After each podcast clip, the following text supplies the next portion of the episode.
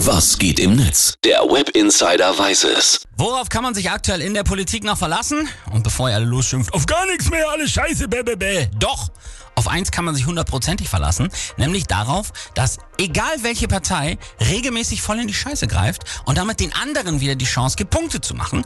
Gestern war es noch CDU-Chef Friedrich Merz, der völlig unnötig und dusselig Kreuzberg angreift.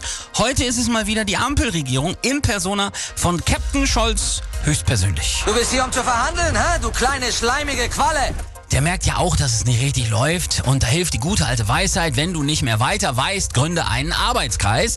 Und daher kam dann gestern in der Generaldebatte folgender Vorschlag vom SPD-Oberpiraten. Ich möchte Ihnen deshalb einen Pakt vorschlagen. Sagen wir einen Deutschlandpakt.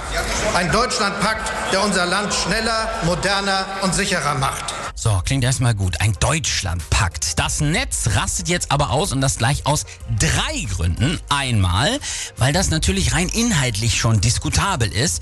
Nikolaus Blome schreibt zum Beispiel, es ist leicht verstörend, wenn ein Bundeskanzler zur Halbzeit seiner Amtszeit sagt, er möchte nun aber wirklich anfangen zu regieren und dazu brauche er die Opposition. Zweitens ist diese Idee gar nicht seine und wurde schon vor einem halben Jahr an die Ampel herangetragen, wie Michael Bröker schreibt. Schon frech vom Bundeskanzler. Am 6. März 2023 haben Stefan Weil und Hendrik Wüst Olaf Scholz dringend zu einem Pakt für Beschleunigung der Planungen und Genehmigungen aufgefordert. Doch die verabredete Arbeitsgruppe tagte nie. Jetzt fällt Scholz plötzlich der Deutschlandpakt ein. So, aber viel schlimmer ist der dritte Punkt, nämlich, dass es den Deutschlandpakt schon gibt. Und zwar von den Rechten.